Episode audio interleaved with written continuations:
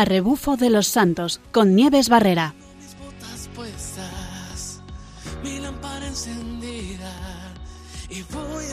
Buenas tardes a todos. Nos ponemos las botas en esta tarde y empezamos con uno de nuestros programas con recorridos interesantes. Hoy vamos a hablar de una ruta que no se nos puede pasar. Vamos a hablar de un camino de Santiago muy especial, el Camino Valenciano.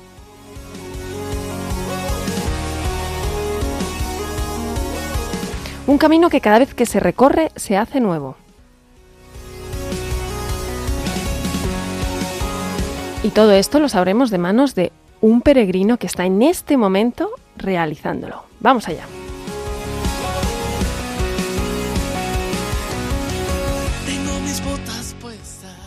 Buenas tardes a todos eh, en este año jacobeo que estamos aquí todos disfrutando. En esta tarde pues nos reunimos para, para escuchar experiencias que nos van a ayudar en la vida. Y para ello tenemos con nosotros, hoy en esta ocasión hemos traído un plan que, que no se nos podía olvidar y menos en estas fechas. Vamos a hablar de un camino, es el camino de Santiago Valenciano. Vamos a hablar de una etapa, porque es un camino que a lo mejor no se conoce tanto por muchos y, y sin embargo tiene un recorrido muy, muy interesante. Hoy vamos a hablar de una etapa, la que recorre desde Gudiña hasta Laza, son unos 35 kilómetros, y mm, una etapa eh, que vamos a, conocer de manos de un peregrino que está en este momento realizando el camino y que nos va a contar de primera mano cómo es esta experiencia. Él se llama Juan Pedro Sánchez Horneros. Es eh, padre de familia, tiene cuatro hijos, pero además tiene tres nietos, uno de ellos a punto de llegar. Y, tiene muchísima experiencia en todo este tema de, recorrer de caminos es maestro y además trabaja desde hace mucho tiempo con gente joven, trabaja eh, aportándonos un montón de cosas para la vida. Buenas tardes, Juan Pedro. Muy buenas tardes, Nieves. Muchas gracias por invitarme a tu programa. Eh, bueno, estamos, gracias a ti, estamos encantadísimos, sobre todo por tenerte en este momento. O sea, el poder contar contigo en el momento de hacer el camino es un privilegio. Bueno, Juan Pedro, Cuéntanos un poquito, sitúanos un poquito en el, en el recorrido de esta ruta. ¿Cómo es la etapa? En que así, cuéntanos por dónde pasa y todo eso. Bien, pues bueno, esta etapa en concreto, que discurre, como bien has dicho, entre las localidades de Agudiña y, de Laza, es eh, prácticamente de las primeras etapas que este camino recorre en, zona gallega. Es una etapa mm, bueno, podríamos decir mm, relativamente larga, porque en este tramo, en este camino, el camino del Levante, eh, que atraviesa Toledo, Ávila, hasta entrar por Zamora allá eh, y acceder hacia Galicia, suele tener etapas realmente un poco largas, o sea, es un camino realmente exigente. Sin embargo, bueno, pues la, la, etapa de hoy podemos decir que es una etapa relativamente cómoda. ¿Por qué? Pues porque esos 35 kilómetros que tú has mencionado, pues discurren, bueno, aparte de por una zona muy, muy atractiva en cuanto a naturaleza, por otro lado también es una etapa bastante desierta en cuanto a, instalaciones, infraestructuras o incluso localidades, y tiene una peculiaridad interesante que me gustaría destacar y es la altitud que tiene, puesto que partimos de una altitud sobre el nivel del mar de más o menos mil metros para terminar en, en Laza a 400 metros. Se salva un importante desnivel, pero afortunadamente en esta ocasión es, cuesta abajo, por decirlo así. Eso es una ventaja. Bueno, sí, porque siempre pensamos que o sea, los desniveles parece que siempre van hacia arriba, pero en este caso no. Sí, en este caso, bueno, empezamos a bajar lo que hemos subido antes. También también es verdad, ¿no? Bueno, la etapa discurre por, podríamos decir, con dos entornos de naturaleza muy atractivos, pero muy diferentes, ¿no? Partimos de los mil metros de altura, como he dicho, de Agudiña, es una zona de vegetación baja, de, vegetación de matorral, sobre todo por de brezos, ¿no? Grandes campos de, brezo. Sin embargo, hoy, por ejemplo, pues bueno, la providencia es así. Eh, nos ha deparado que la etapa, esa primera parte, las dos primeras horas más o menos de recorrido, la hayamos hecho prácticamente a ciegas. Y digo a ciegas porque esta mañana se ha dado la circunstancia de que había una niebla muy, muy espesa, muy, espesa que nos ha impedido disfrutar de esa parte un poco de, de, la ruta. Realmente podemos decir que hay como tres localidades. Salimos de Agudiña, pasaremos por Santiago de Campo de, de Cerros y terminaremos en Laza.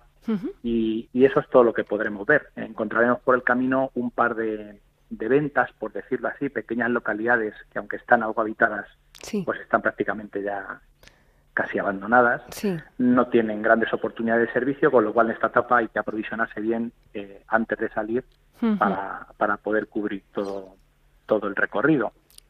Y bueno, pues podríamos decir que ya llegando prácticamente casi a Campo Becerros, ahí el paisaje nos va a cambiar radicalmente, ya vamos a entrar en una zona de bosques de árboles, de, robles, de pinos, de castaños, que hacen muy, muy agradable el, paseo y, y, la ruta. Y sobre todo porque a partir de ese momento ya la ruta pues empieza a perder el nivel, es todo pista, parte asfaltada y parte de tierra perfectamente trazada, con lo cual es un buen, es un buen recorrido senderista. Ajá. Pues, y además, bueno, nos dices que, mm, o sea, estos dos paisajes, estas dos etapas, nos dices que es una pena eh, haber tenido en la niebla, pero seguro que algo habrás aprendido. Luego hablaremos de todo esto. Vamos a ver, importante, nos dices que hay que eh, el habituallamiento lo tenemos que preparar desde antes, ¿no? Em, el agua igual, hay puntos donde coger agua.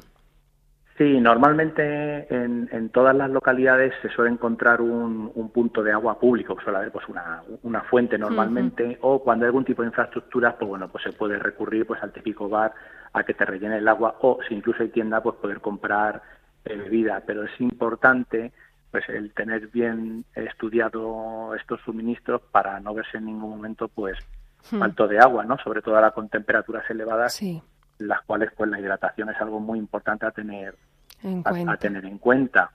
Y bueno, luego en cuanto a las comidas, pues ya cada uno un poco decide si prefiere ir eh, con comida en la mochila para ir comiendo poco a poco o tiene previsto parar en determinados sitios y, y consumir comida en un restaurante, bar o como un poco cada uno quiera. ¿Tú qué sueles hacer, así como experiencia personal? ¿Cómo sueles preparar esto? ¿Tú eres de los que llevan encima un poquito de, eh, comida, que a veces incluso se lleva poquito y luego ya cuando se llega se cena bien? ¿O cómo sueles hacerlo? Un consejo así también, ya que estás haciendo la ruta y además teniendo en cuenta las temperaturas que tenemos, que es que este año está siendo duro. Sí, normal, normalmente yo hago esa previsión, ¿no? La previsión de aquel refrán ¿no? que nos enseñaron las abuelas de ni por sol dejes la manta ni por harto la merienda. Ah, procuro, procuro iniciar la, la ruta con una previsión ya en la mochila de comida ligera, comida eh, obviamente fría, para poder hacer en marcha, de forma que si me falla la previsión o decido pues alterar la ruta o descansar o pararme más tiempo, no estar supeditados a horarios de apertura de los establecimientos que pueda encontrar, comer de forma continua, poco, pero mm, frecuentemente, de forma que, bueno, ya al llegar al albergue de por la tarde, pues que normalmente sí tiene suele tener un sitio de, posibles compras, pues ya aquí sí compro comida y si el albergue incluso lo permite, hasta la, prefiero cocinar yo antes de ir a, consumir un restaurante. Y una pregunta, en esta ruta que nos has contado, ¿hay algún punto que sea peligroso, al donde haya que tener algún tipo de atención desde un cruce, desde una carretera, y hay algún punto difícil que digas, uff, aquí hay que coger aire? En este tramo. No, normalmente no. En este tramo en concreto nada. Eh, te digo que es una, es una parte de ruta que es perfectamente realizable por cualquier eh, persona que tenga un hábito senderista. De hecho, he compartido ruta con, con ciclistas, incluso con dos peregrinos que lo estaban haciendo este tramo, incluso a caballo. Toma ya, qué bonito. sí, algo que llama la atención. Sí que es cierto que en ese caso, en el caso de los de los caballos, el camino suele estar trazado con, con variantes alternativas, porque cada animal no puede transitar por todas las sendas eh, por las que pasas claro, por las que pasas puede pasar una persona no hmm. y está habiendo mucha afluencia de gente bueno, pues te podría decir, mira, yo he empezado mi camino en Toledo, el camino, como hemos dicho, es parte de, Valencia, pero entra por Toledo y atraviesa hacia Ávila, Zamora. Desde que yo he salido de Toledo hasta Zamora, solamente he coincidido con un peregrino, nada más. Wow. Ha sido un tramo especialmente interesante para vivirlo desde el punto de vista de la, de la soledad, ¿no? Algo que también es interesante en el camino. y a partir de Zamora se han empezado ya pues a ver más, más, más peregrinos. Tuvimos un tramo delicado por los incendios que, ha habido en la zona de, de, Tábara, en la zona de, norte de Zamora, eh, que incluso pensamos que tendríamos que desviar la ruta. Caray pero al final, pues bueno, gracias a Dios, al final todo se consiguió volver un poco a la calma y autorizaron el paso de peregrinos. Fuera de ese punto un poco conflictivo, yo te diría que bueno, el Camino de Santiago es un tramo totalmente eh, seguro para poderlo realizar en cualquier modalidad, hemos dicho, a pie, a caballo, en bicicleta, y tanto solo como en grupo no, no encontrando ninguna dificultad hmm. eh, especialmente destacable. Y en este tramo menos todavía si cabe. Bien. Porque ya te digo que la, senda es bastante transitable. Hmm. Sí, es fácil. Y te voy a hacer una pregunta. ¿Algún sitio en especial en esta ruta que te haya gustado más o que te, llama, te haya llamado la atención? Pero también te quiero preguntar del recorrido que llevas, si hay un sitio que digas, este sitio en este camino me ha tocado especialmente, así en general. Sí. Bueno, en esta etapa en concreto tenía la expectativa mm, de haber encontrado el, no haber encontrado niebla y hay una zona que está en la, parte, digamos, más, alta del recorrido, en la que más cota altura hay, que llega a rozar casi los 1100 metros, donde hay un, bueno, es un poco curioso porque está puesto incluso con una placa el columpio más alto de toda Galicia. Ah, sí. Aquí hay un punto donde pues han colocado un columpio, un barranquín. Qué bueno. y es un punto, es un mirador donde se puede contemplar un, un, embalse, el embalse de las Portas, que es un embalse bastante grande, donde se puede contemplar un poco toda esta eh, parte un poco de naturaleza de, de, monte bajo, ¿no? Sí. Eh, pero desgraciadamente cuando llega a ese punto, pues no tenía visibilidad. Entonces, bueno, no, no he podido disfrutar esa contemplación, pero bueno, lo dejaremos para otra ocasión. Bueno, siempre yo siempre he pensado en, todos los sitios a los, que voy que siempre hay que dejarse algo para volver, porque si no uno ya lo tiene todo visto, así que por ahora este, este es nuestro punto. Y durante el camino, así en general, desde que has salido, eh, ¿hay algún punto que digas, este me, me ha tocado especialmente? Sí, el, el, punto que hasta ahora a mí me ha llevado más, me ha tocado más especialmente, del que guardo ya un poco el recuerdo de el que más impronta ha tenido, fue en concreto el, el tramo de, de, la salida de Puebla de Sanabria. ¿Por qué te digo todo esto? Bueno, quizás porque venía acostumbrado un poco pues a la, a la, a la planicie castellana, campos de cereal, unos días de calor sofocante, muchísimo polvo, ¿no? Sí, entonces, bueno, claro, fue llegar a Puebla de Sanabria, salir de Puebla de Sanabria, subir el alto del Padornelo y, bueno, fue entrar en una situación totalmente distinta. O sea, ya no era, el terreno era muy inclinado, había pendiente, pero sobre todo era un campo eh, totalmente diferente. Zona de bosque, verde, agua, eh, bueno, es muy placentero verte solo y, a primeras horas de la mañana y ver cómo se despierta el bosque contigo, ¿no? o cómo le despiertas tú. Sí, ¿eh? sí, es verdad. paso, ¿no? cierto, cierto. Qué, qué, bonito tiene que ser. O sea, has pasado como de, del te diría casi casi del infierno por el calor al paraíso por esa eso se, se pone el camino siempre Dios en el camino va cuidando a los peregrinos y dice bueno venga un poquito de, de sombra vamos a ponerles no eso es. Bueno, pues em, hasta aquí la ruta, lo que es la ruta en sí. Me ha gustado mucho esto que has dicho, de, que, bueno, se, se, te llenó de niebla el camino y, y como que ya no puedes ver un poquito más adelante, ¿no? Pues mira, traigo una canción especialmente en la que, hablando de esta niebla, se titula em, Abres Caminos, ¿no? cantada por Marcela Gándara, y que nos va a hablar de cómo es el Señor en medio de estos momentos de niebla que podemos tener en la vida.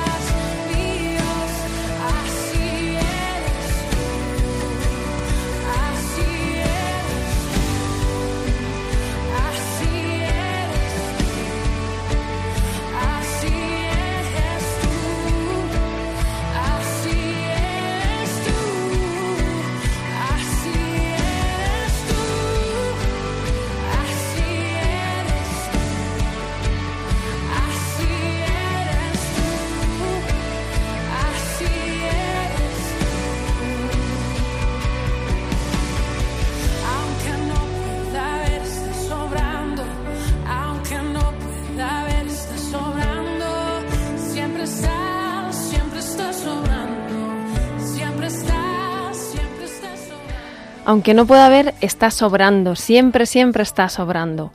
Milagroso, abres caminos, cumples promesas, luz en tinieblas, mi Dios, así eres tú. Una canción, bueno, súper apropiada para ir en momentos de niebla, esos momentos en los que nos perdemos y no sabemos dónde mirar, donde no tenemos referencias, pero donde podemos experimentar precisamente más la presencia de, Dios que nos acompaña. Así nos hablan muchísimas personas que, han vivido momentos muy duros, así nos hablan muchísimos cristianos que son perseguidos y que en momentos de, dificultad eh, realmente sienten que están acompañados de Dios. Y así nos hablan, ¿por qué no? Peregrinos que en un momento dado, en la niebla, pueden no ver el camino, pero saben que Dios les va guiando. Pues como una de esas personas para las que Dios abrió camino, es el, personaje del que me gustaría hablar hoy. Es un personaje que era completamente desconocido para mí, pero que tiene una parroquia en Agudiña. Es el beato Sebastián de Aparicio, agricultor, artesano y fraile franciscano, con una vida bastante interesante, que nace, nació precisamente en Gudiña, eh, Galicia, en el 20 de enero de 1502. Em, entonces él era de una familia humilde, eh, le agradaba la vida del campo, por su paz eh, tenía, tenía mucha. porque decía que esa vida de campo, la paz que da, le, le llevaba a. le conducía a hablar con Dios. Aunque no fue a la escuela ni aprendió a escribir, desarrolló muchas habilidades útiles, arreglos de edificios y fabricación de carros, cultivo de toda clase de trabajos de finca, pastoreó las ovejas de su padre hasta los 20 años, después se fue de mayordomo a una hacienda en Salamanca, eh, que pertenecía a una joven viuda. Y fíjense que este, este muchacho, la joven viuda se empezó a enamorar de él y él dijo, para no caer en la tentación, me voy, y cambió de trabajo.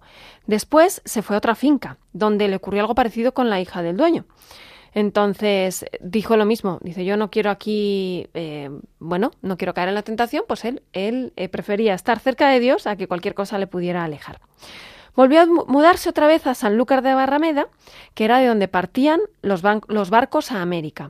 Trabajó allí siete años bien pagado y pudo enviarle a sus hermanas la dote que se acostumbraba para el matrimonio. Él cuidaba también de su familia, ¿no? Pero en lugar, eh, bueno, eh, desde allí, que fue la segunda vez en, en la que ve que, hay una persona, una mujer que quiere, que se empieza a enamorar, dice, bueno, pues salgo de aquí y se va hacia América, donde vivió el resto de su vida. Allí se va a México, es uno de los personajes que contribuyen a la evangelización. Llegó a Puebla, en México, y donde la, ciudad estaba recién fundada. Entonces hacía falta todo tipo de trabajos. ¿Y qué es lo que aportó él? Sebastián puso sus diversos talentos para el uso de los demás. Además, su fe y su gran fuerza física eh, pues le ayudaban mucho en todo esto, ¿no? Había en ese momento gran escasez de carros de carga él fundó una empresa donde los construía y hacía transportes. Ayudó a construir carreteras, ya que por Puebla pasaba el tráfico entre Veracruz y la Ciudad de México. Ayudaba a los indios pobres enseñándoles todo lo que sabía. En 1542 se traslada a la Ciudad de México con el fin de fundar una mayor empresa de carros. Abrió el primer camino de carros a Zacatecas, una empresa muy audaz, no solo por la distancia, sino porque atraviesa la región habitada por los indios chichimecas, que, eran muy peligrosos. Durante diez años transportaba viajeros y minerales de plata de las minas de Zacatecas a la Casa de la Moneda de México. En una ocasión, mientras transportaba mercancía, lo asaltó una, de la banda de los chichimecas, de los indios, que al principio no la reconocieron, pero cuando se dieron cuenta de quién era, lo dejaron pasar libremente y dijeron, tú has sido siempre como un buen papá para todos nosotros, ¿no? Qué importante. Entonces no te haremos daño, le dijeron. Qué importante, ¿no? Él que hacía el bien, pues el bien al final también responde con, con bien. Les hizo cambiar a estos, estos indios, ¿no? Pues aportó muchísimo, eh, muchísimas habilidades de este tipo, pero recordemos que era una persona que no sabía ni leer ni escribir, ¿no? Em, poco a poco va evolucionando eh, hay un momento en el, en el que se casa. Él se casó dos veces pero eh, se quedó viudo las dos veces y finalmente em, decide que bueno que su, su, vida la va a dedicar al Señor ya cuando se queda viudo por segunda vez y su confesor le recomienda que ayude a las clarisas que estaban pasando miseria en ese año ¿no? en 1573 les cede a las clarisas sus bienes porque él había hecho mucho eh, o sea él, él había ganado muchos bienes con todo su trabajo pero lo pone siempre al servicio de los demás ¿no? Y a los 72 años de edad recibe el hábito franciscano en el convento de México ya, desde el principio da un gran ejemplo de humildad, haciendo cualquier servicio con prontitud. Sufre mucho, en parte, por el trato de los jóvenes del noviciado, y, y porque sus superiores, al verlo tan anciano, no, se, no, no, no querían dejarle profesar. Pero por fin, a los 73 años de edad, recita la solemne fórmula Yo, Sebastián de Aparicio, hago voto y prometo a Dios vivir en obediencia, sin cosa alguna propia y en castidad, vivir el Evangelio de nuestro Señor Jesucristo guardando la regla de los frailes menores, ¿no? Em, pues le mandan ser limosnero, em, le mandan también, eh, bueno, a ayudar a todos los pobres. Mm, bueno, el hombre siempre, siempre estaba haciendo el bien. Era muy devoto de la Virgen. Recorría la región con su hábito franciscano, rosario en mano, y siempre lo rezaba. En una fiesta de la Virgen, em, llega al. lo, está allí en una de las Eucaristías, y cuando se acerca a comulgar, después está dando gracias, y se le aparece la Virgen. Y tuvo muchas luchas con los demonios, tuvo muchos ataques, era una persona de una bondad tremenda, de una fe en Dios muy fuerte, y claro, se dedicaban a fastidiar al que, al que tenían difícil, ¿no? Al que ya tienen eh, cogido, pues no le molestan, pero al que no, al que es bueno, van a molestarle mucho. Y aún así, él siguió siendo fiel. Em, él siguió toda su vida em, el Evangelio, él siguió siendo fiel y finalmente a los 98 años em, murió a causa de una hernia. Él quedó postrado en el suelo, a de San Francisco un día, y pidió a los franciscanos que rezaban por él el credo y cuando terminaron de rezar el credo, falleció.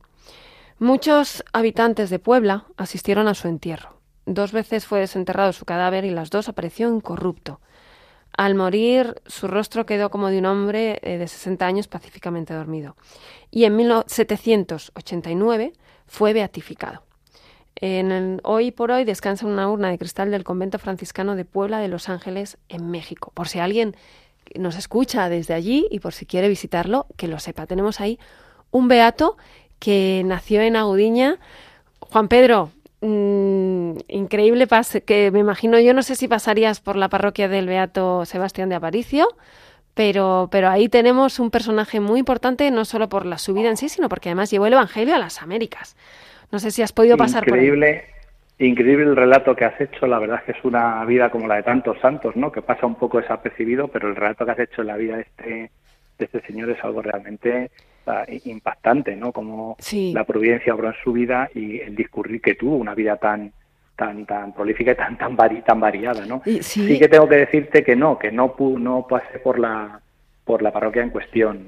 Sí que es cierto que muchas veces lo que nos ocurre haciendo el camino es que, eh, bueno, estás tan embuido con, con hacer los kilómetros que tienes que hacer y con las etapas que muchas veces cuando llegas a los sitios a término no no no tienes tiempo ni ni fuerzas no para poder descubrir un poco eh, todos los todos los encantos los misterios y las cosas de atención que tiene claro. cada, sitio, ¿no? Como puede ser este. Sí, y sobre todo además ahora que deberéis llegar, estábamos eh, pensando, yo pensaba, digo, con el calor que está haciendo este año, con las dificultades que está habiendo, llegar al albergue debe ser un triunfo y, y, a descansar, que los peregrinos, yo desde aquí lanzo a que todo el mundo que se encuentre esos peregrinos por el camino, primero que rece una oración por ellos y que si pueden echarles una mano, un vaso de agua fresca, seguro que lo van a agradecer, agradecer de mil amores. Desde luego, desde luego que se agradece. Cualquier tipo de acogida, ¿no? Normalmente la gente, cuando llegas a los sitios, eh, claro, cuanto más pequeño es el sitio, es más fácil percibirlo, ¿no? Esa, pues esa cercanía, un poco esa dedicación. Sí. También en el Camino de Santiago eso se vive mucho, se vive mucho con la figura del hospitalero, o sea, las personas que, muchas veces eh, por total, con espíritu totalmente voluntario eh, y, sin buscar ninguna contraprestación, pues un poco te atienden. Es curioso, ¿verdad?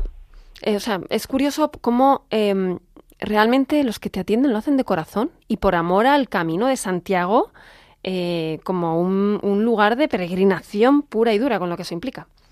Sí, sí, yo he tenido ocasión, no en todos los albergues, pero en varios albergues ya de, sobre todo en el tramo eh, zamorano, albergues que son de, de, uso público y que tienen puesto un cartelito en la entrada que dicen de uso público y lo que hay que pagar es la voluntad.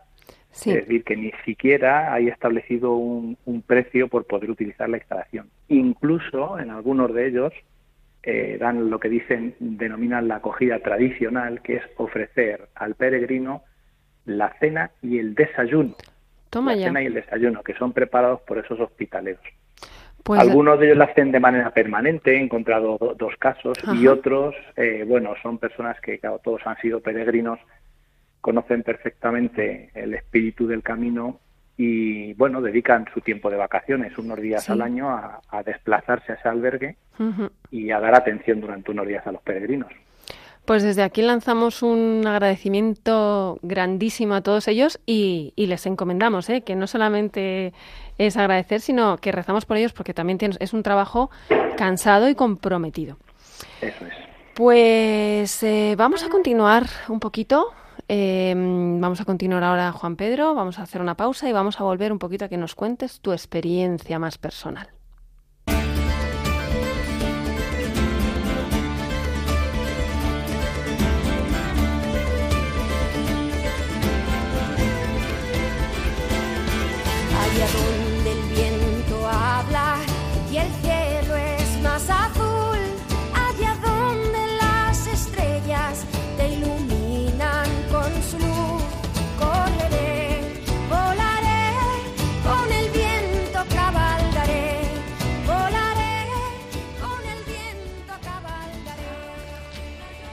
Juan Pedro, mm, vamos a ver, este camino no es un camino cualquiera, el camino de Santiago es, eh, es un camino muy especial, que no, no sé si, qué te parecerá a ti, pero, mm, pero te voy a hacer la pregunta que hago siempre, además con, pleno, con plena conciencia de que supone responder como es una respuesta como muy profunda. ¿Por qué hacer el camino de Santiago? ¿Por qué has querido hacer el camino de Santiago? ¿Cuál es la motivación? ¿Cuál es la razón? Pues me parece una pregunta muy, muy interesante. Eh, actualmente, eh, cuando sales al camino, tienes la oportunidad de encontrarte con gente eh, de diferentes países. Mira, yo en concreto ahora estoy coincidiendo con una peregrina neozelandesa, una holandesa, un italiano, dos españoles, y la motivación es muy, puede ser muy diferente. En mi caso, desde luego, la motivación es una motivación interior, una motivación espiritual. Para mí, el hecho de, salir al camino es realmente hacer una peregrinación. Una peregrinación es un viaje, es un camino, un itinerario que se recorre, pues a veces más gozosamente, a veces más fatigadamente, pero es un viaje que se recorre a un lugar santo, a un lugar santo. Peregrinas a un lugar santo que bien puede ser, bueno, eh, pues en los lugares, aquellos lugares donde nació, vivió y murió Jesucristo, aquellos lugares donde podemos encontrar sepulcros de apóstoles o de mártires o santos. En definitiva, se trata de buscar las huellas de Dios en la historia, podríamos decir. Eso es lo que me mueve a salir de peregrinación. Podríamos decir, perdona que te interrumpa con esto, me encanta lo que estás diciendo. Vamos a un lugar, pero vamos siempre a ver al, el transcurso de alguien por ese lugar. En realidad, se podría decir que una peregrinación es un encuentro? Sin duda alguna, porque realmente, claro, nos tendríamos que preguntar si realmente lo que hacemos es que vamos a Compostela o realmente lo que vamos es eh, vamos a ver al apóstol, ¿no? que es donde está, digamos, un poco la raíz. En este caso, la raíz simbolizada con el apóstol Santiago, como podría ser pues otro tipo de, personaje o santo mártir, etcétera, ¿no? O una vocación mariana, por ejemplo, ¿no? Que también motiva esa peregrinación. Pero eso se hace mm, siguiendo unas huellas, pero con un objetivo. Y el objetivo, tenemos que decir que el objetivo es la búsqueda de la, de, la vida eterna realmente. El hombre se abandona a sí mismo, parte de peregrinación, eh, y bueno, y durante el camino pues va aprovechando las gracias que Dios le va dispensando para, para bueno, buscar una renovación interior y personal, pero que le lleve realmente cuyo último objetivo pues es eh, poder alcanzar la vida eterna. ¿Y esto cómo funciona? Porque mucha gente dirá, bueno, sí, ¿y cómo sé yo sí que me tengo que ir allá al camino? ¿Qué es esto? ¿Cómo, cómo te surge a ti esta inquietud? Pues esto es un poco, a mí me resulta un poco curioso, llamativo y porque eh, a medida que van pasando los años, pues uno le va dando toda la significación que un poco tiene que inicialmente no entendía. Mira, esto para mí personalmente parte todo de la Jornada Mundial de la Juventud de 1989. Toma ya. 1989, en la que la Jornada Mundial de la Juventud tuvo lugar en Santiago de Compostela. Sí. Eh, vino el Papa Juan Pablo II, que para, para mucha gente y para mí en concreto también, pues es un personaje eh, central en, en, mi vida espiritual ¿no? y en mi vida personal. Y sí que es cierto que esa jornada, aunque ya había habido otras antes, esta si yo no me equivoco era era la, cuarta edición de la Jornada Mundial de la Juventud, no era la primera. Sin embargo, se dice que fue un renacer en la pastoral de los jóvenes. Y a mí fue lo que me ocurrió, porque yo fui como muchos otros jóvenes digamos, porque me llevaron, por decirlo así, sin más inquietud, y ahí fue donde tuve un despertar al sentido de la a, la visión de la Iglesia universal, por decirlo así. Entonces, bueno, ahí descubrí dos grandes cosas. A partir de esa primera peregrinación, fue mi primer camino a Santiago, en el que participé con jóvenes de mi diócesis de Toledo. A partir de ahí, bueno, pues han ido eh, sucediendo a lo largo del tiempo hasta 27 salidas al Camino Santiago. Wow. En diferentes en diferentes formatos, sobre todo siempre ha sido a pie y también en bicicleta, y realizados de forma diversa, bien eh, pues con grupos apostólicos, eh, con jóvenes del colegio de los colegios en los que trabajo, eh, con mi familia, con mi mujer, con amigos, diferentes variaciones ¿no? y, e itinerarios. He tenido hasta ahora la, la suerte, como sabes, hay diferentes caminos. Sí. Bueno, realmente podríamos decir que el Camino Santiago empieza desde la puerta de tu casa, allá donde vive cada uno, ¿no? Cierto. Que ha sido esta vez, esta vez eh, el camino que yo he podido empezar a recorrer, exactamente el que sale de la puerta de mi casa, ¿no? Y mm, em, eso me parece fundamental porque el camino se empieza a hacer desde casa, o sea, se, se empieza a preparar ya y, y esa disposición. Em, durante todo este camino, ¿alguna vez te has quedado sin poder terminarlo? Me refiero, porque digas, mm, no porque no hay tiempo, porque hay veces que se hace, se fragmenta y luego se va, se va acabando, pero más que, ¿alguna vez te has tenido que volver? Porque yo, yo creo que el camino es, eh, cada uno hace su camino. Muchas veces cuando uno empieza a caminar, hay mucha gente piensa, tengo que llegar a la siguiente etapa o tengo que llegar hasta el final pero a cada uno le toca su camino. Es decir, a lo mejor hay uno al que le toca para, frena y aprende un poquito a no, no ser tú el centro y no, no querer siempre ganar tú, sino que Dios te para y te frena y te dice, ahora te esperas aquí, te esperas un día con la rodilla mal, descansas y después son los tiempos de Dios, no los tuyos, ¿no? O, o que te haga volver a casa. ¿Te ha pasado alguna vez? Pues sí, me ha, sí me ha pasado, sí me ha pasado. Realmente eh, poder disfrutar del Camino Santiago de manera continuada eh, durante bastantes días no es fácil. De hecho, para mí, después de todos estos años, eh, el Señor me ha concedido la, oportunidad de poder realizar lo que siempre he soñado, ¿no? Cuando encontraba al principio personas mayores de otros países que yo veía que viajaban, madre mía, estas personas cómo, cómo dejan su casa, lo dejan todo y, y, salen a tumba abierta hacia, hacia Santiago, ¿no? Eh, entonces, cuando el recorrido es más corto, tienes menos posibilidades de fallar. Y sin embargo, fíjate tú, en uno de esos recorridos cortos fue donde tú, donde a mí me vino, digamos, un poco la, humillación, por decirlo así, ¿no? O el aprendizaje. el aprendizaje, eso es. mira, en concreto fue una tentativa que ya hice hace 17 años para salir desde Santiago. Lo pude comenzar con mi hijo el mayor. Ajá lo cual era lo hacía que fuese una experiencia realmente pues, eh, pues muy especial, muy significativa, hmm. y lo empezamos en bicicleta. Pero, eh, bueno, nos pudo tanto la pasión que no fuimos capaces de mirar la meteorología.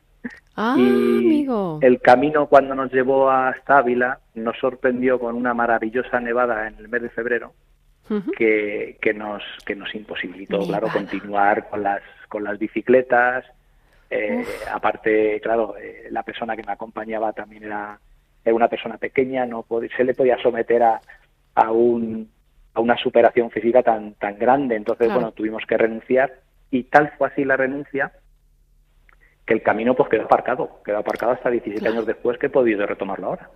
Bueno, ¿y qué, ¿y qué pudiste aprender de aquello? Es decir, no sé, porque uno se queda, se puede quedar con mal sabor de boca, pero luego puede decir, pues mira, esto tenía que ser así, ¿no? Es como puede ser interesante también no mirar en ese sentido que como que pues eso como los tiempos de Dios son de Dios no son nuestros pues ahora no sé si tienes alguna algún aprendizaje así en positivo pues el aprendizaje que tú un poco has dicho o sea el saber vivir la vida eh, abandonada a la providencia por tanto eso significa que nos irán ocurriendo cosas que muchas veces no responden a nuestras expectativas, a nuestras intenciones, a nuestros, a nuestros planes, sí.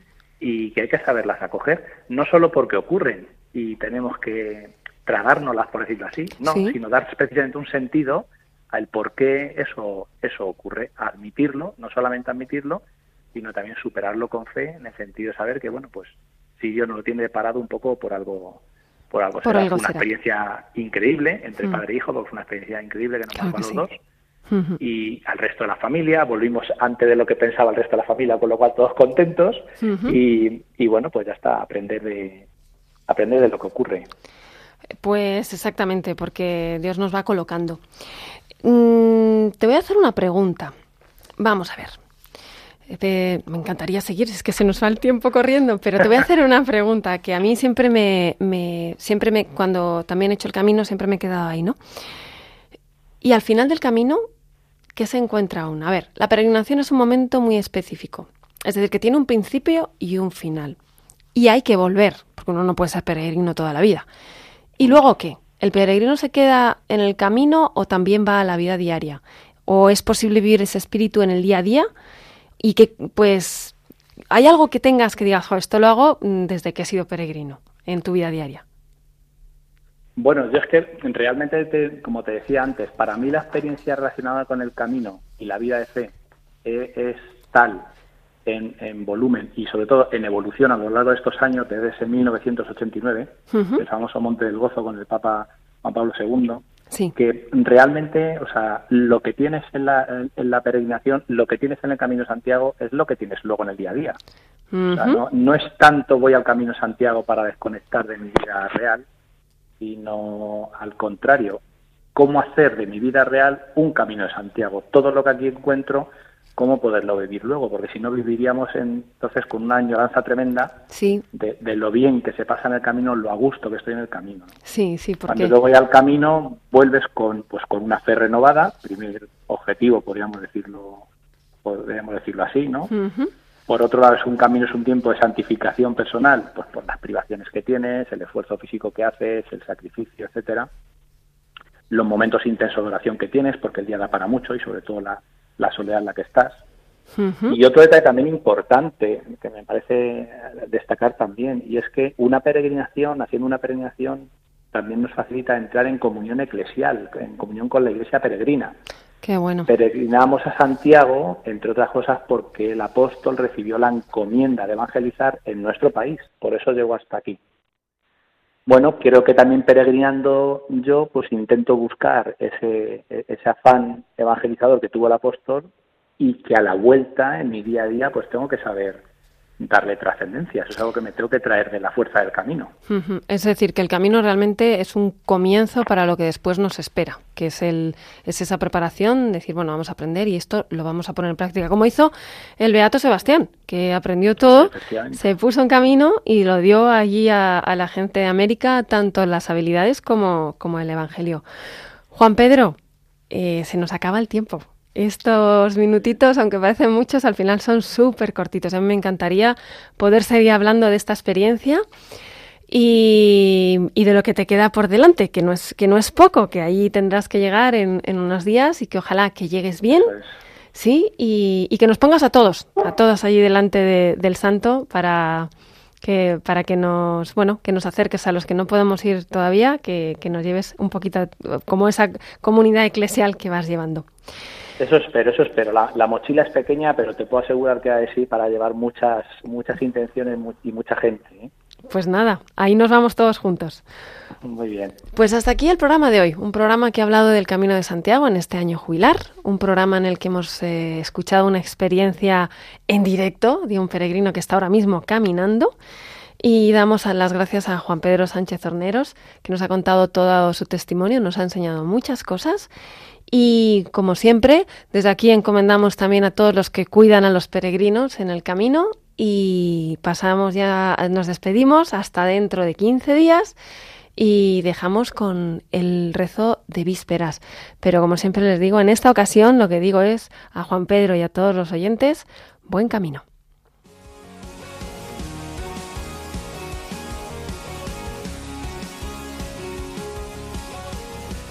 A rebufo de los santos con Nieves Barrera. Mis botas puestas, mi lámpara encendida y voy a proclamar que tú eres la verdad. Vamos como soldados, fieles a tu llamado. Hoy vamos a anunciar que tú eres la verdad.